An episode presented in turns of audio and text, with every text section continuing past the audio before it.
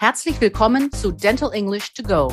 Ich bin Sabine Nemetz und ich lade euch ein, mit diesem Podcast euer Englisch aufzufrischen. Ich möchte euch zeigen, dass es ganz leicht ist, sich im Praxisalltag auf Englisch zu verständigen.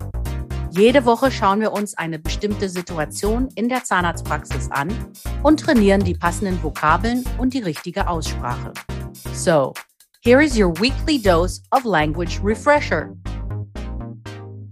Today, we will be talking about communication at the reception of the dental office. We will practice more helpful sentences and vocabulary to communicate with patients on the telephone. Let's have fun.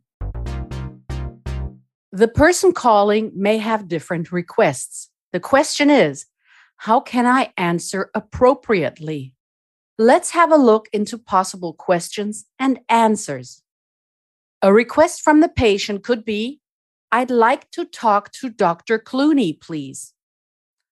A possible answer could be, Oh, I'm afraid he's busy at the moment. Die Verwendung von I'm afraid ist eine Höflichkeitsform der Entschuldigung. Wörtlich lässt es sich zu Ich fürchte das übersetzen.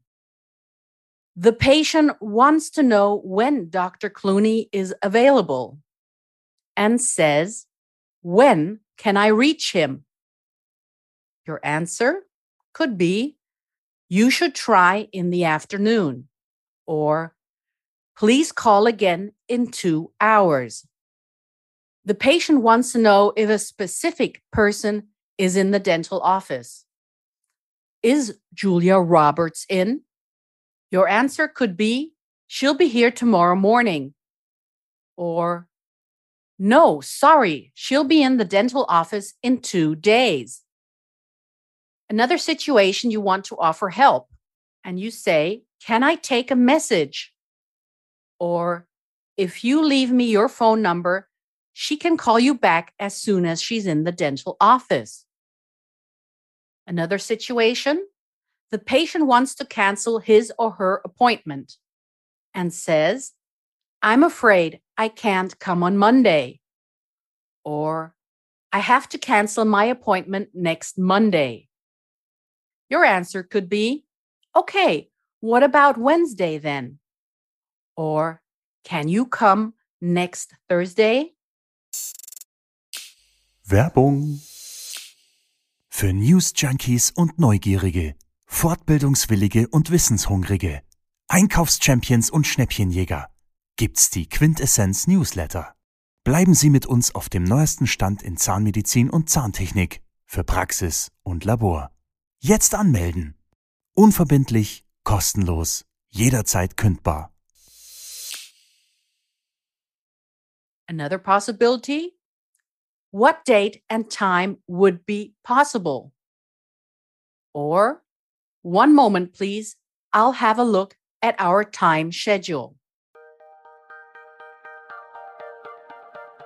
Here is your overview of the vocabulary of this week's lesson. To reach, jemanden erreichen. To cancel, etwas absagen. To take, entgegennehmen, annehmen. To try, versuchen.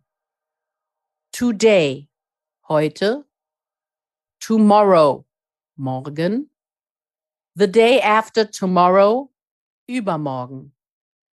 Yesterday, gestern. The next day, am nächsten Tag.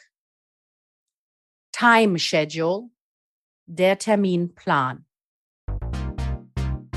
Das war unsere Lesson für diese Woche. In der nächsten Woche beschäftigen wir uns mit englischer Höflichkeitsform. How to be polite. Wenn ihr noch mehr Dentalenglisch trainieren wollt, empfehle ich euch mein Buch Dental English. Erschienen im Quintessenz Verlag oder auch die Monatszeitschrift Team Journal. Hier findet ihr in jeder Ausgabe eine Übung. Vielen Dank fürs Zuhören. Wenn es euch gefallen hat, dann abonniert diesen Podcast. Es gibt jeden Montag eine neue Folge. Überall, wo es Podcasts gibt. Wenn ihr Fragen habt, dann schreibt auf Instagram oder an podcast.quintessenz.de. Alle Links und Adressen findet ihr auch in den Show Notes. Ich sage Goodbye and see you next week. Das war Dental English to Go mit Sabine Nemetz, der Englisch-Podcast für den Praxisalltag. Ein Quintessenz-Podcast.